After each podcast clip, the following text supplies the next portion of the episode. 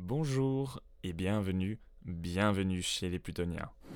Watch out for the shark, it's coming.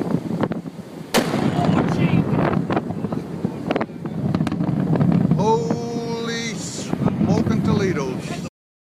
Nous nous retrouvons aujourd'hui pour vous parler d'un sujet qui nous passionne, la géologie. On va essayer en quelques dizaines de minutes de vous expliquer l'histoire de la géologie en tant que branche scientifique, les différentes études euh, qu'on peut faire pour devenir géologue et ensuite les différents métiers. Mais avant toute chose, commençons d'abord par nous présenter. Marien et moi-même, Melvin, sommes deux doctorants à l'Université de Liège, travaillant dans le domaine de la volcanologie, une spécialité euh, de la géologie. Marien travaille principalement sur les roches ignées qui sont issues des volcans, alors que moi, je suis principalement dans le domaine expérimental lié également aux volcans. Mais assez parlé de nous, nous sommes partis pour le chapitre 1. Chapitre 1 Histoire de la géologie. La géologie est une branche des sciences naturelles qui a pour objectif la compréhension du fonctionnement de la Terre et de reconstruire et comprendre son histoire. Donc le terme géologie vient du grec ancien de G qui veut dire terre et logia qui veut dire étude. Depuis sa formation, il y a 4,5 milliards d'années, la Terre a traversé différentes périodes qui ont chacune laissé des traces. Ces traces sont des indices précieux pour mieux comprendre le fonctionnement de notre planète. Je me souviens, lors du début de ma formation géologique, un de mes profs nous avait dit Pensez bien à ce que vous cartographiez aujourd'hui, ces quelques lignes sur le papier représentent des millions d'années. L'âge de la Terre est séparé en grandes aires. Donc, au début, on a le précambrien, ensuite l'ère primaire, secondaire, tertiaire, et l'ère quaternaire, dans laquelle nous nous trouvons maintenant. Après, nous avons les périodes qui ont des noms un petit peu plus compliqués, comme par exemple dans le précambrien, l'archéen ou euh, le carbonifère, et bien sûr dans l'ère secondaire, le Trias, le Jurassique et le Crétacé, très bien connus pour la présence des dinosaures. Nous reviendrons bien évidemment plus en détail sur les différentes périodes dans d'autres émissions. Passons maintenant à l'histoire de la géologie en tant que branche scientifique. On peut retracer une description de phénomènes euh, géologiques euh, comme les volcans, les éruptions, euh, dans différents mythes et légendes répandus un petit peu partout dans différentes cultures. Par exemple, dans l'Ancien Testament, dans le livre de l'Exode, on cite une colonne de feu. Euh, on a aussi euh, les sept plaies d'Égypte euh, où on pense qu'elles auraient pu être liées à une éruption volcanique durant la même période, ou bien encore le mythe de l'Atlantide qui pourrait venir en partie de l'éruption du Santorin, un volcan sur une île en Grèce, qui en moins 1610 avant Jésus-Christ a eu une éruption si violente que l'île s'est effondrée sur elle-même et aurait engendré un tsunami qui a détruit euh, la civilisation sur l'île myonienne, sur l'île de Crète. On peut cependant s'accorder pour le premier récit détaillé euh, d'un phénomène géologique, c'est celui qui nous vient de Pline le Jeune en 79 après Jésus-Christ. Euh, la description de l'éruption du Vésuve, une éruption bien connue qui détruisit Pompéi et ses alentours. À nouveau comme euh, l'échelle du temps géologique, on y reviendra euh, dans un prochain épisode. À part ces récits décrivant les éruptions, il est assez difficile d'identifier exactement le début de la géologie. On peut cependant attribuer un, premier début euh, au philosophe et scientifique français René Descartes, qui, dans ses principes de la philosophie publiés en 1644, euh, était l'un des premiers à présenter une théorie pour essayer d'expliquer la genèse de la Terre. Donc selon lui, la Terre, qui est un matériel stellaire en refroidissement, aurait un centre en feu qui est recouvert d'une manière terreuse, elle-même partiellement recouverte par une sphère aqueuse et supportant une sphère gazeuse. Donc on y voit ici l'atmosphère, la sphère aqueuse, les océans et euh, la sphère de matière terreuse, euh, les continents. Ces quatre éléments cités juste avant, donc la terre, l'eau, le feu et l'air, euh, se seraient séparés par densité et aurait produit cet état de la Terre tel qu'on le connaît aujourd'hui, qui serait figé depuis une éternité. donc son système déductif, lui, ne constitue pas une histoire de la Terre, ça propose simplement une explication physique à la disposition des éléments.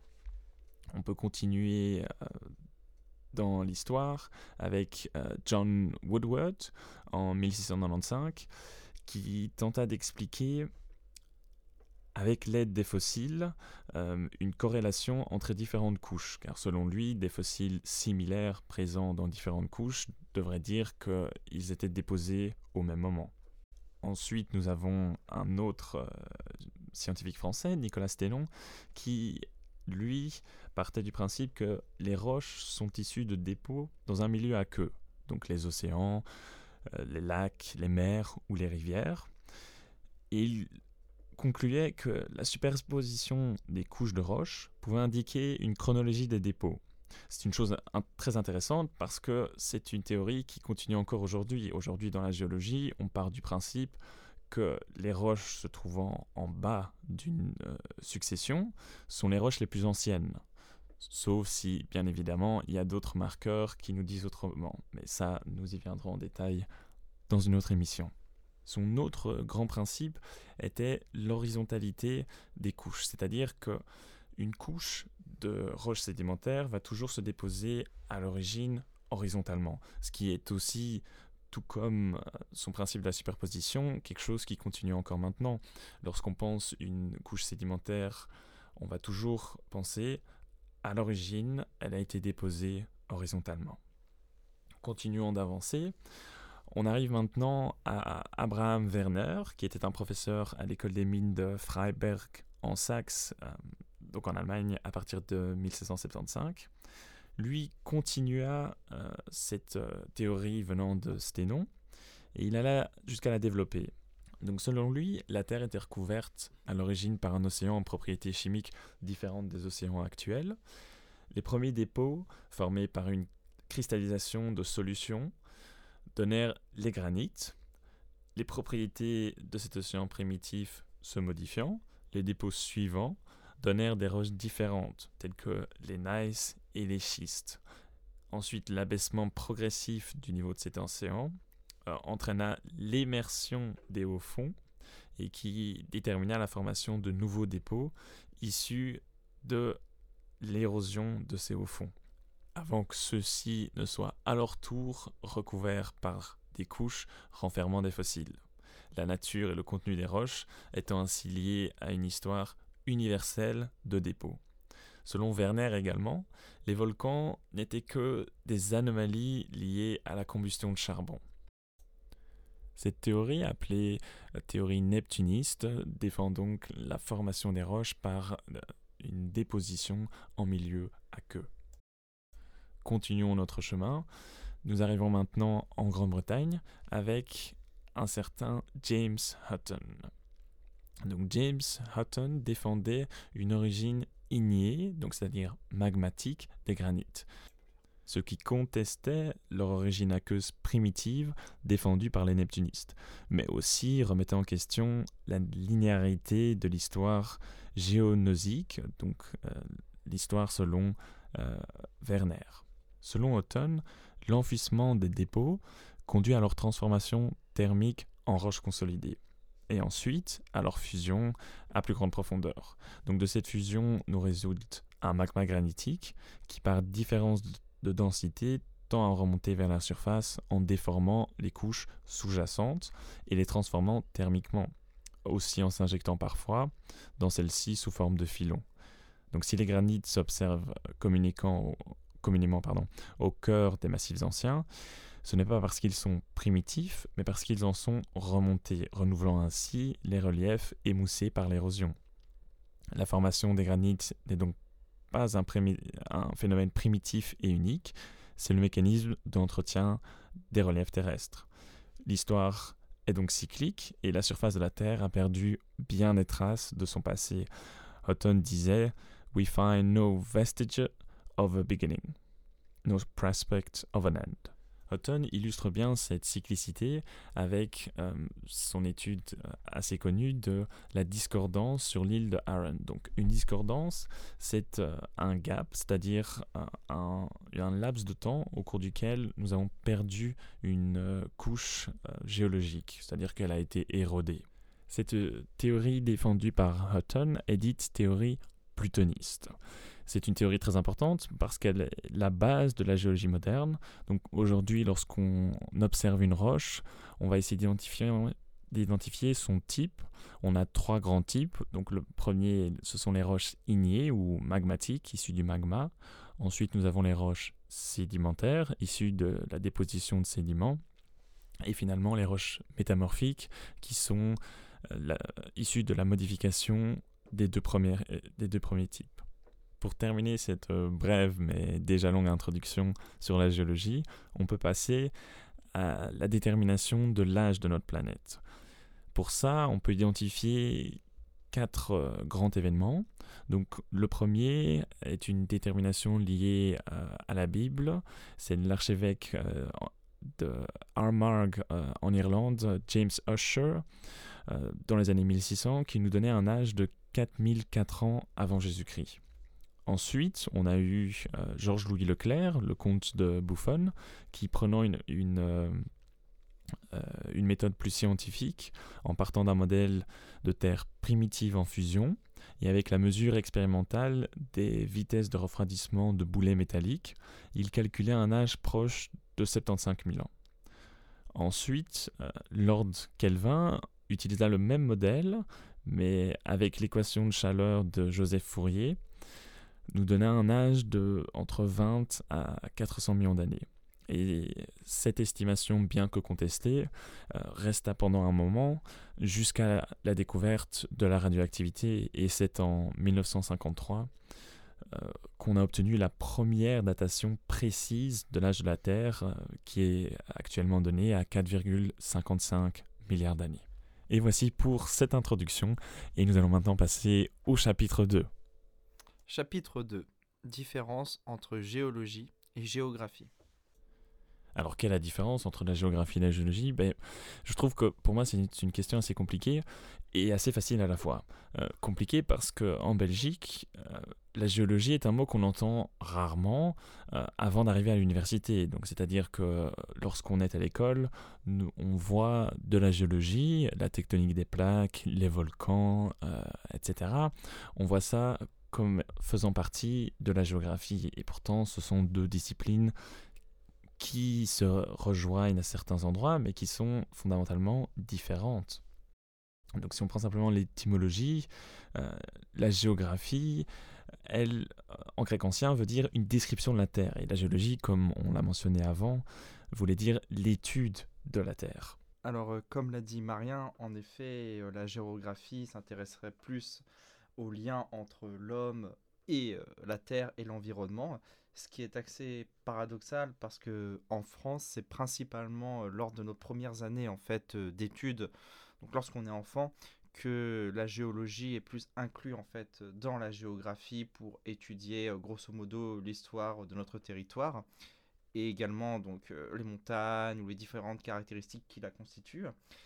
Et par la suite, lors des années suivantes ou lors de l'université, du lycée, la géologie est plus étudiée en lien avec les sciences de la vie et non plus avec la géographie.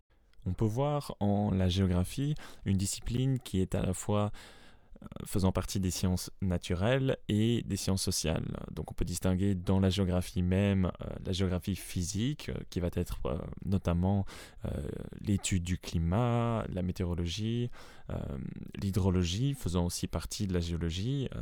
D'où la notion que c'est une discipline qui, qui, se rejoint. Et de l'autre côté, on va avoir une étude, donc la cartographie d'aspects humains, donc les frontières des pays, euh, les ressources euh, dans chaque pays, les échanges commerciaux, les populations, euh, etc. Tandis que de l'autre côté, la géologie, elle, ne s'intéresse que peu au temps humain, car finalement, on peut utiliser l'analogie que sur l'âge de la Terre, Nous nous trouvons actuellement le 31 décembre à 23h59 euh, et quelques. C'est-à-dire que le temps humain ne représente qu'une très infime portion du temps total de la Terre. Comme vient de l'expliquer Marien, je pense qu'il est assez important en fait de faire cette distinction entre la géologie et la géographie, notamment en particulier donc pour les étudiants qui pourraient être intéressés par ces deux disciplines. Parce que par exemple, pour la géologie, des étudiants qui voudraient du coup étudier certains aspects comme les volcans ou autres qui sont assez répertoriés et assez connus aujourd'hui, aller en géographie euh, ne pourra pas satisfaire en fait euh, leur curiosité, étant donné que ce domaine, par exemple, de la volcanologie n'y sera euh, que très peu étudié ou mentionné. Donc il est important de faire la distinction entre les deux, puisque ces deux disciplines, sont, même si elles sont liées, sont vraiment différentes dans leur manière, enfin, dans leur système d'approche. On peut aussi ajouter que la géographie, elle, ne se concentre que sur euh, les processus se passant à la surface de la Terre et l'interaction entre l'homme et son environnement. Tandis que la géologie, elle, euh, va étudier l'entièreté de la Terre, l'entièreté de ses couches. C'est-à-dire qu'on va commencer euh, de son noyau interne jusqu'au sommet de son atmosphère. Et il faut également préciser que la géologie ne se concentre pas uniquement sur euh, notre Terre, mais également sur les autres planètes, euh, par exemple du système solaire, comme Mercure ou encore euh, Mars, qui possède également donc un volcan, par exemple, extrêmement important, qui est étudié actuellement. Tout à fait, et on peut aussi ajouter la Lune. Les anciennes coulées de lave présentes sur la Lune sont étudiées très en détail, notamment grâce aux échantillons qui ont été repris par les différentes missions lunaires et qui euh, maintenant fait l'objet euh, de futures missions pour euh, la tentative d'utilisation des ressources géologiques présentes sur la Lune. Chapitre 3. Quels sont ces domaines d'application? Alors maintenant que nous avons vu en brève introduction l'histoire de la géologie et sa différence avec la géographie, nous allons maintenant pouvoir nous concentrer en fait sur le métier même de la géologie. La géologie est également appelée donc les géosciences, euh, qui signifie euh, en fait euh, l'ensemble des sciences et des métiers qui est en lien avec l'étude de la Terre. Donc c'est-à-dire que c'est un cursus lié à la fois à la compréhension en fait de la complexité de notre planète avec les processus qui y règnent, que ce soit à sa surface ou en profondeur, mais qui prend également en compte le lien entre les hommes et euh, les géosciences, donc c'est-à-dire les ressources utiles à l'homme et qui sont en lien avec la géologie. Il est possible de séparer la géoscience en deux, on va dire, domaines très distincts, à savoir la géologie euh, fondamentale, qui est plus en lien en fait avec les processus euh, en lien direct avec notre planète, comme la géologie structurale qui correspond à la tectonique, les tremblements de terre par exemple. On a également donc l'hydrogéologie, donc euh, le lien avec euh, les ressources en eau, la géophysique qui correspond euh, à la physique appliquée aux sciences de la Terre. On a également la géochimie qui, comme pour la, géophysique, correspond à l'étude en fait de la chimie pour les sciences de la Terre. Et on a également d'autres domaines d'application euh, très divers, comme l'océanographie, avec l'étude des océans, des mers. On a ici la météorologie, donc qui est plus en lien avec les processus euh, ayant lieu donc, au sein de l'atmosphère. Donc ça, c'est peut-être des processus et également donc euh, des domaines d'application qui sont plus en lien avec la géologie fondamentale. Mais pour ce qui est de la géologie également fondamentale, on a également d'autres d'autres domaines, donc qui sont plus peut-être concrets euh, pour la plupart des gens, comme la volcanologie, qui est l'étude des volcans, ou encore la sédimentologie, donc c'est l'étude des dépôts des sédiments et la formation des roches sédimentaires. On a également la pétrographie, qui correspond plus exactement à ce qu'on fait Marien et moi, à savoir l'étude des roches magmatiques, sédimentaires et métamorphiques, qui elle-même peut se diviser en différentes sous-catégories. Et si cela concerne majoritairement donc la géologie fondamentale, il est également possible de suivre des cours qui sont plus en lien en fait avec avec l'impact de la géologie sur l'homme, donc ce qui correspond à la géologie appliquée c'est-à-dire l'étude des, des, diverses sciences de la géologie en lien avec les activités humaines et euh, la culture, la société. Donc tout ce qui est l'environnement, l'économie, les infrastructures.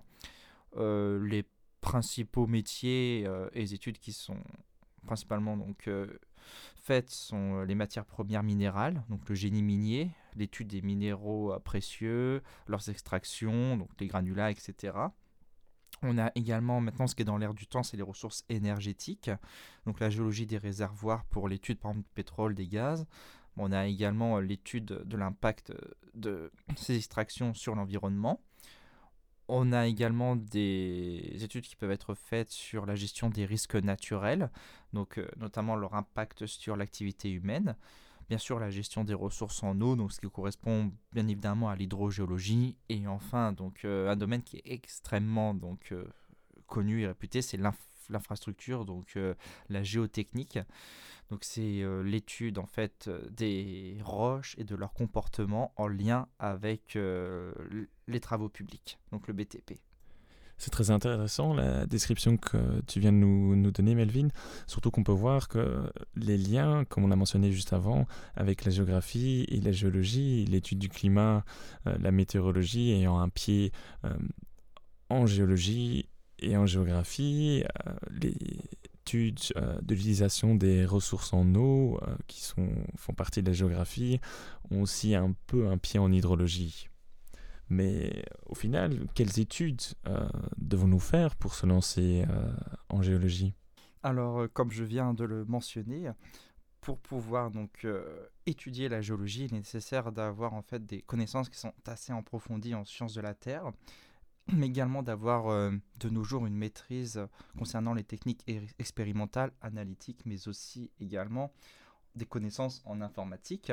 Donc tout cela est en lien en fait avec un cursus universitaire, donc une licence, euh, le bachelier en, Belgique, en lien avec euh, ce domaine de la géologie, suivi possiblement donc euh, par un master, donc en sciences de la Terre ou de l'univers. Et c'est au niveau en fait de ces cursus qu'on va avoir des distinctions entre différents pays comme la France ou encore la Belgique ou par exemple également l'Angleterre, je pense. Si on prend l'exemple de la France par exemple, il est nécessaire de faire une une licence, donc c'est-à-dire un bac plus 1, bac plus 2, bac plus 3, ou également un BTS ou un DUT qui peut donc euh, être suivi donc par euh, un master, donc qui est qui va être donc euh, plus spécialisé pour le domaine que l'on souhaite étudier au sein de la géologie. La différence également donc par rapport à la Belgique, c'est que on a de nombreuses spécialités en France concernant euh, les domaines de la géologie. Ces spécialités vont être en lien également avec euh, différentes, parties en fait de la France et différentes villes.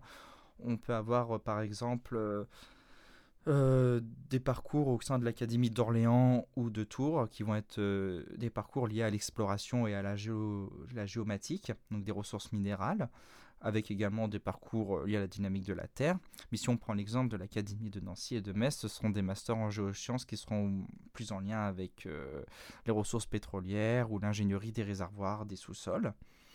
Alors que si on prend un autre exemple, donc plus au nord, l'Académie de Lille, on aura des masters en, en, géosciences qui seront plus en lien avec les bassins sédimentaires ou également des parcours en lien avec la paléontologie et la paléoclimatologie donc des disciplines très intéressantes, mais qui ne sont pas présentes partout. Donc selon euh, les débouchés et euh, le centre d'intérêt, il va être nécessaire de euh, s'orienter vers différentes académies, comme on dit en France, c'est-à-dire vers différents endroits. En ce qui concerne donc la Belgique, c'est globalement, on va dire, la même chose. Donc c'est une formation donc assez longue, donc un bachelier suivi d'un master en ingénierie, euh, ou donc euh, master spécialisé ou en géologie approfondie. Cependant, en Belgique, il faut noter que toutes les universités ne disposent pas en fait de ce type de parcours. En Wallonie, par exemple, on va avoir donc le bachelier à Namur, à Bruxelles ou à Liège, et on aura après, selon la ville, donc euh, différents masters. Par exemple, à Bruxelles et à Liège, on a donc des masters en géologie donc approfondie Alors qu'à Mons, par exemple, on peut également retrouver des masters à finalité plus spécialisés, euh, métallurgie, métallogénie, etc. Une des spécificités de Liège, par exemple, c'est qu'on dispose à la fois des masters en lien avec la géologie approfondie et spécialisés, donc euh, qui est plutôt lié au cursus de l'ingénieur, avec une passerelle qui peut exister entre les deux. Donc, bien sûr, euh, ce type d'études nécessite d'avoir un certain niveau et de certaines connaissances, que ce soit en maths, en physique ou en chimie. Donc euh, des domaines qui sont très en lien avec la géologie en général. On peut aussi continuer cette euh, spécialisation après le master en faisant une thèse, donc un doctorat, qui va durer de 4 à 6 ans en Belgique et de 3 ans euh, en France. Euh, mais Melvin, j'ai aussi entendu qu'il y a aussi d'autres différences en France. On peut arriver au master de géologie sans pourtant avoir fait un bachelier en géologie. Alors oui, en effet, tu as raison, Marien. En France, on a également la possibilité de rejoindre certaines grandes écoles en fait euh, d'ingénieurs dans le domaine de la géologie. Donc au lieu de passer par l'université, la fac, on va réaliser donc 2 à 3 ans, euh, non pas de spécialisation, mais 2 euh, à 3 ans d'études euh, dans les classes préparatoires aux grandes écoles, afin d'obtenir le concours permettant en fait de rentrer dans certaines de ces grandes écoles d'ingénieurs liées à la géologie, comme par exemple la plus connue en France, c'est le NSG Nancy. Mais on a également l'école des mines de Paris ou l'ENGES, plus en lien avec l'eau et l'environnement, l'EOST avec la géophysique, on peut également citer donc une école un peu particulière, euh, l'école normale supérieure, donc l'ENS, dont nous avons plusieurs campus en France et qui est plus en lien avec le domaine de l'enseignement et de la recherche euh, plus fondamentale, donc en géologie euh, notamment. Il est également possible de rejoindre certaines de ces écoles d'ingénieurs comme la salle Beauvais, non pas forcément après les classes préparatoires aux grandes écoles, mais directement donc après euh, potentiellement le bac, vient donc normalement un concours, un entretien, etc. Mais euh, c'est vrai qu'on a certaines différences du coup pour la France. Il est possible de passer donc par le cursus on va dire plus traditionnel universitaire, mais également via d'autres voies euh, un peu plus différentes. Et bien entendu, on retrouve, comme Marianne l'a dit, euh, pour la France également, donc la possibilité de réaliser un doctorat, donc qui est normalement effectivement moins long qu'en Belgique ou d'autres pays, donc c'est plus vers 3 ans, peut-être 6 ans pour certains assistanats. Mais sinon, c'est quand même globalement moins, et ça permet euh, également d'avoir donc un doctorat donc en géologie, que ce soit fondamental et ou appliqué, donc c'est-à-dire en lien ou non avec euh, les entreprises. Je trouve cette différence vraiment intéressante euh, parce que personnellement, moi j'ai fait mes études euh, en Grande-Bretagne et en Écosse, le bachelier lui était de 4 ans, tandis que mon master en Angleterre, lui, était une année civile. Donc on commençait en octobre et on terminait en octobre de l'année d'après. Je peux aussi ajouter que la thèse peut aussi très bien être faite euh, dans les universités en Grande-Bretagne et elle est également, comme en France, de 3 ans. Et eh bien voilà, on a fait le tour des domaines d'application et des études euh, que l'on peut faire pour devenir géologue, euh, que ce soit en entreprise ou à l'université avec la réalisation d'une thèse. On peut passer maintenant à notre dernier chapitre. Chapitre 4, les débouchés comme nous l'avons vu euh, précédemment, euh, la géologie est en lien avec euh, divers domaines et divers débouchés, que ce soit donc en lien avec l'activité humaine, donc comme par exemple ingénieur dans le domaine minier ou le domaine des réservoirs ou hydrogéologue, etc. Mais on a également des débouchés qui sont divers et variés dans le domaine de la recherche. Et là encore, on a la différence entre la recherche donc public dans certaines institutions comme par exemple le CNRS ou le FNRS en Belgique, mais également le domaine de la recherche en lien avec les entreprises, donc la R&D, recherche et développement, c'est-à-dire dans un secteur privé, mais pour l'un comme pour l'autre, il est nécessaire donc d'avoir fait euh, un doctorat et euh, le système de progression donc sera plus en lien avec l'ancienneté et les publications. Donc on peut devenir donc maître de conférence, premier assistant ou euh, avec le temps donc euh, professeur. Et dans ce cas-là, donc le salaire sera en lien avec l'ancienneté et la progression. Mais ce salaire peut atteindre donc à la fin les 6000 euros but 6 000 euros bruts par mois, voire plus. En ce qui concerne donc les entreprises, on a divers débouchés, hein, donc qui peuvent être euh, au sein de laboratoires, donc la R&D, mais aussi euh, en lien avec euh, l'environnement, la nature, ou également donc dans des domaines de conseil, ou alors de certaines donc expertises. Et en fait, donc le choix du métier doit être également en lien avec certains facteurs ou certaines compétences. Donc euh, liées également donc à la personne. Donc il faut nécessaire, il est nécessaire par exemple pour la recherche ou euh, certains euh, certaines embauches, il est nécessaire donc d'avoir un bon esprit de logique, de méthode, d'avoir bien sûr pour la géologie en général donc un bon sens de l'observation, un esprit critique et un bon esprit également de synthèse. Mais pour la recherche, par exemple, il faut également avoir de bonnes connaissances de l'anglais. Donc cela est valable, c'est vrai, actuellement pour l'ensemble des métiers. Des connaissances dans certaines autres langues peut-être également un plus. Mais par exemple, pour euh, certains domaines, donc... Euh, qui nécessitent euh, d'aller sur le terrain ou par exemple pour la recherche, la volcanologie, une bonne condition physique peut être requise. Ah, si on ne tient pas vraiment debout autant aller donc vers un autre domaine. Tout à fait, c'est un peu compliqué et euh, de ça, je, je peux ajouter des, des, anecdotes. Donc, une des premières fois où nous sommes partis faire de la cartographie euh, donc sur le terrain euh, en Écosse, nos professeurs se sont amusés à nous faire peur en disant écoutez attention ici on se retrouve dans la nature ok maintenant vous êtes en groupe mais lorsque vous êtes tout seul un peu plus tard dans votre bachelier vous êtes tout seul au milieu de nulle part. Euh, il faut aimer être à l'extérieur. Il faut une certaine condition pour, même si le terrain n'est pas très accidenté, de se déplacer durant toute la journée. Et c'est beaucoup rester debout, dessiner, décrire ce que l'on voit.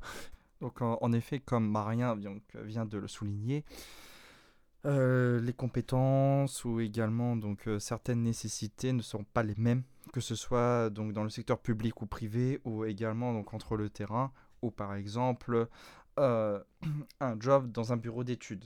Donc chaque job a ses particularités et selon les compétences de la personne, il est nécessaire de s'orienter vers tel ou tel projet.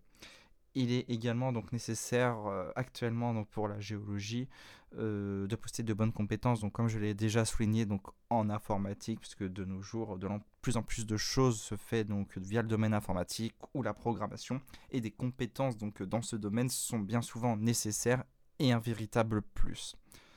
Maintenant également ce qui est intéressant donc ça serait euh, le salaire donc euh, la question du salaire donc est assez compliquée parce que cela dépend donc majoritairement également euh, de l'ancienneté, euh, des compétences qui sont liées, mais également du domaine d'études et du domaine surtout donc du, du, type de secteur dans lequel la personne travaille. Donc, euh, par exemple, euh, dans le secteur pétrolier, le revenu peut être beaucoup plus important, mais de nos jours, euh, on a de, de, nombreuses dans le domaine de l'environnement et de l'énergie, notamment renouvelable. Donc, pour un géologue débutant, on peut s'attendre à un salaire entre 1600 2300 donc euros bruts par mois. Alors, cela est à nuancer car cela dépend donc bien entendu du type de secteur, donc le domaine minier ou euh, l'hydrogéologie par exemple, qui des fois euh, peut avoir un salaire un peu moins important. Cela dépend également donc des pays. En France, par exemple, euh, le type de diplôme va également donc entrer en jeu et certaines compétences, donc certaines compagnies et certaines entreprises donc plus ou moins importantes et développées vont euh, pouvoir donc euh, payer donc euh, différemment.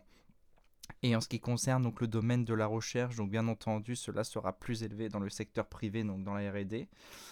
Mais pour le domaine donc public, le FNRS, le CNRS, etc. Donc le salaire donc va commencer à monter avec l'ancienneté, donc il est et euh, donc euh, le nombre d'articles publiés et la progression donc euh, dans les au niveau des échelons. On peut cependant s'attendre bien souvent donc à un salaire un peu plus important donc dans certains pays comme je pense l'Angleterre ou la Belgique par rapport à la France. Oui, tout à fait. On a quelques différences. L'Angleterre ayant peut-être au niveau des professeurs un salaire plus important, ça restera à nous à le découvrir quand nous y arriverons. Voilà, comme le dit Marien, cela donc euh, se verra par la suite. Il est également nécessaire des fois de prendre en compte le fait que selon le type euh, d'emploi euh, et l'orientation de domaine privé ou public, d'autres, on va dire d'autres, pas salaires, mais d'autres avantages peuvent intervenir. Donc on n'a pas le même échelon ou les mêmes obligations que ce soit dans le domaine public ou privé. Donc tout cela est à prendre en compte. Maintenant, si on peut faire euh, à nous la publicité du métier de géologue dans, la recherche, c'était un métier qui nous permet notamment de voyager, donc ça peut intéresser certaines personnes pour ça. Euh, Nous-mêmes, euh, nous allons faire du terrain en Amérique du Sud. Maintenant, comme volcanologue, de manière générale, en recherche fondamentale, on est amené souvent à aller sur nos régions d'études, sur différents volcans, euh, que ce soit euh, à travers le monde ou dans une région spécifique. Si tu me permets, Melvin, je vais encore repartir sur les anecdotes pour ne pas changer. Euh, grâce à mes études en géologie, j'ai eu la chance de pouvoir passer 45 jours plus ou moins de terrain lors de la réalisation de mon projet de fin d'études qui pour moi était une euh, cartographie géologique d'une région euh, que j'ai faite à l'ouest de Valence, ce qui m'a permis d'avoir un climat bien meilleur que mes collègues qui eux étaient restés en Écosse pour faire le même travail. Et bien voilà, je pense qu'on a fait le tour euh, des différents débouchés. On espère vous avoir donné une bonne première impression de la géologie avec une courte euh, description de son histoire, les différences avec la géographie, les différentes euh, études euh, et les domaines d'application, et ensuite les différents débouchés. Eh bien, Melvin, merci, Ça fut avec plaisir. et on se retrouve très vite pour un prochain épisode. À À bientôt.